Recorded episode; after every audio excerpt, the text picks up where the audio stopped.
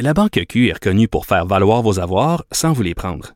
Mais quand vous pensez à votre premier compte bancaire, tu sais, dans le temps à l'école, vous faisiez vos dépôts avec vos scènes dans la petite enveloppe. Hmm, C'était bien beau. Mais avec le temps, ce vieux compte-là vous a coûté des milliers de dollars en frais, puis vous ne faites pas une scène d'intérêt. Avec la Banque Q, vous obtenez des intérêts élevés et aucun frais sur vos services bancaires courants. Autrement dit, ça fait pas mal plus de scènes dans votre enveloppe, ça. Banque Q. Faites valoir vos avoirs. Visitez banqueq.ca pour en savoir plus. Le chef conservateur Erin O'Toole qui a complété son, son, travail de monter sa nouvelle équipe. La semaine passée, il avait annoncé les, les différentes fonctions parlementaires. Euh, et aujourd'hui, donc, il a complété avec ce qu'on appelle le cabinet fantôme, donc qui va être critique là, de chacun des chacun des ministres, chacun des dossiers. Euh, on parle donc au nouveau euh, critique en matière de patrimoine canadien, langue officielle et développement économique au Québec. Alain Reyes, bonjour. Bonjour. Euh, Est-ce que c'est un prix de consolation pour avoir perdu votre poste de lieutenant? Non, pas du tout. C'est des nouvelles fonctions, un nouveau défi euh, personnel pour moi. Euh, j'ai eu l'opportunité pendant trois ans d'être lieutenant politique, euh, nouveau chef, nouvelle garde rapprochée, puis des nouveaux membres du cabinet fantôme. Donc, je suis très content, surtout que je veux pouvoir débattre et affronter Mélène Joly et Stephen Guilbeault, qui ont qui aiment bien donner des leçons de grande vertu à tout le monde sur les enjeux de patrimoine, des langues officielles, de la place du français et du développement économique. Donc, euh, pour moi, ça va être une belle opportunité de défendre nos positions, puis en même temps de montrer euh, que entre le discours et les actions de ce gouvernement libéral, et particulièrement des ministres québécois, euh, il y a un fossé qui est énorme. Donc, ça va être une belle expérience pour moi que j'additionne pour devenir un meilleur politicien, puis comme j'aime souvent dire, une meilleure personne ultimement. Ça vous fait quoi, euh, comme la semaine passée, là, quand on nomme un nouveau lieutenant au Québec, tout à coup, tous les analystes, mais moi, moi et plusieurs autres dans nos analyses, ont dit, ben Alain Reyes, il a fait un travail extraordinaire, il était excellent. Est-ce que vous vous enflez la tête? Est-ce que ça vous attriste d'avoir perdu ce poste-là? Est-ce que vous dites le suivant, euh, il y a tout bien d'être bon, sinon euh, il va souffrir de la comparaison? Comment vous réagissez en entendant ça? Ou bien vous dites qu'on vous dites qu'on se trompe? Non, non, je dis pas qu'on se trompe par rapport à ça. Puis on prend ça, ça fait, c'est sûr que ça fait plaisir euh, quand les gens apprécient ou en tout cas constatent le travail qu'on a fait. Mais moi, j'ai toujours dit dans ma vie, j'ai jamais rien regretté de ce que j'ai fait. Puis euh, j'ai une citation ben, que tout le monde utilise, c'est qu'il n'y a personne d'irremplaçable. Chacun le fait à sa façon. Et euh, j'ai offert euh, tout mon support à Richard Martel, à Gérard Deltel aussi, c'est une grosse nomination. On n'a pas beaucoup parlé, mais c'est la première fois que le Parti conservateur, son leader en chambre, est un Québécois. Donc, ça va faire deux personnes sur l'équipe de direction. On est trois autres qui se rajouteront dans le cabinet fantôme. Euh, je suis convaincu qu'il faut additionner et euh, si je peux partager ma, mon expérience des trois dernières années de ce que j'ai pu faire avec mon équipe, avec euh, mon adjoint Antoine Tardy, puis tous ceux et celles qui ont travaillé avec nous pour faire en sorte que Richard Martel puisse jouer son rôle, hum. un rôle qui risque d'être très différent à sa façon, à sa couleur.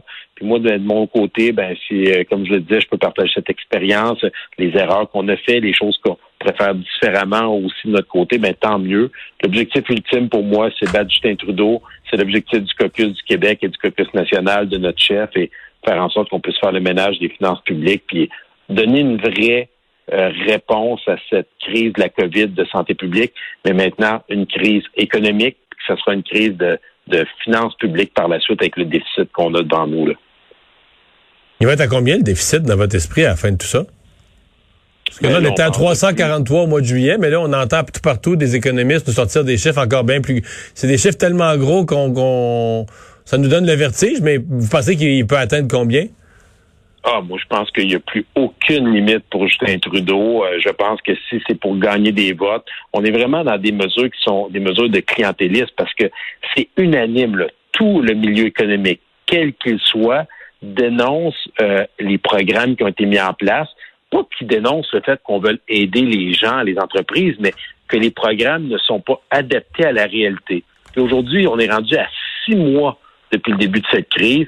Et encore, on a des éléments qui sont mis en évidence par la Fédération canadienne d'entreprises indépendantes, la Fédération des chambres de commerce du Québec, Fédération des chambres de commerce du Canada, euh, Montréal, la Chambre de commerce de Montréal métropolitain, les secteurs économiques de l'aéronautique, du bois d'œuvre, de l'aluminium, euh, tous, ces gens, et là je parle même pas du secteur énergétique, là, du pétrole, du gaz naturel, qui dénoncent tous les mesures qui sont qui sont qui ont été mises en place, qui font en sorte qu'on on, ne crée pas d'incitatifs, on crée des mesures qui font en sorte qu'en pleine pénurie de main-d'œuvre, imaginez, les gens d'affaires lèvent la main, ils disent on n'est pas capable d'engager, le taux de chômage augmente, mais on continue à envoyer de l'argent sans incitatif de retour au travail. Donc, je pense que là, il y a une évidence qui est là, puis ces déficits-là, ben, c'est clair, il va falloir qu'on les paye, puis ça va être nos enfants, ça va être les petits-enfants, ça va être les travailleurs actuels. Puis le directeur parlementaire, ça a passé un peu en dessous des radars. Mais c'est hier ou avant-hier, il a été catégorique. On ne peut pas continuer à ce rythme-là. Les fonctionnaires, de façon euh, confidentielle, parlent à des journalistes pour dire le premier ministre a demandé euh, aux fonctionnaires de nous inventer des nouveaux programmes qui n'avaient pas de limite budgétaire. Fait qu'on va le voir dans le discours du trône. D'après moi, ça risque d'être épeurant ce qui va être annoncé. Comment vous évaluez la, performance de Ren O'Toole euh, dans les, deux, trois dernières semaines depuis qu'il est euh, a été choisi? Euh, je pense qu'on l'a vu dans le dernier sondage léger qui est apparu. Là, on dit souvent qu'on ne veut pas les commenter, mais c'est quand même un bon signal qui est envoyé. Euh, on monte dans les sondages. Les trois derniers sondages pan-canadiens nous mettent à égalité avec les libéraux. En même temps, on entend les gens dire on connaît pas votre chef. c'est bon signe. Vous le connaissez pas encore, mais euh, on est en train euh, d'être compétitif partout au pays. Puis au Québec, ça s'améliore de mieux en mieux. je pense que c'est une belle opportunité pour lui de se faire connaître. Euh, avec son charisme. Des gens le comparent même des fois à Jack Layton. C'est un bon Jack. C'est un gars qui veut travailler pour la population, pour les Canadiens, pour les Québécois. Puis moi, si je peux me permettre, ce que j'aime dans son discours, c'est qu'on sent une réelle volonté de faire une place au Québec, que ce soit pas juste des, euh, des vœux pieux, mais que ça se concrétise en, en action, en proposition. C'est pas c'est pas anecdotique le premier premier ministre provincial qui va rencontrer, c'est François Legault.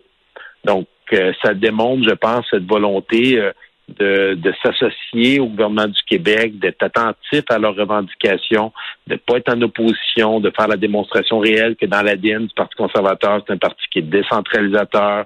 Euh, il l'a démontré dans sa plateforme électorale. À ma connaissance, c'est la première fois qu'un candidat dans une course à la chefferie du Parti conservateur une plateforme régionale.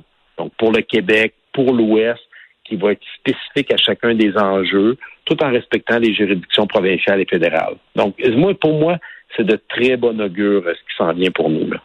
Le chef du bloc aujourd'hui disait, parce qu'on on dit qu'il n'est pas si connu que ça, M. O'Toole, euh, au Québec, le chef du bloc disait, ben moi, je veux qu'il soit connu, euh, nous, le bloc, on veut que les, les Québécois... le sous-entendu étant que plus les Québécois vont connaître Aaron O'Toole, moins ils vont l'aimer, ou plus ils vont se méfier de lui. Est-ce que vous croyez ça? Vous craignez ça?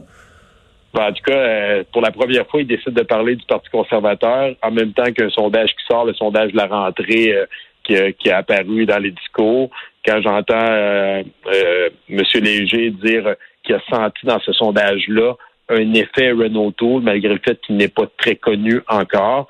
Moi, je trouve que c'est de bon augure. Puis euh, Yves-François Blanchet, le message que je lui envoie, c'est l'adversaire, c'est pas Yves-François Blanchet, c'est pas le Bloc, c'est Justin Trudeau, c'est ces politiques qui sont désastreuses pour l'ensemble des Canadiens et des Québécois.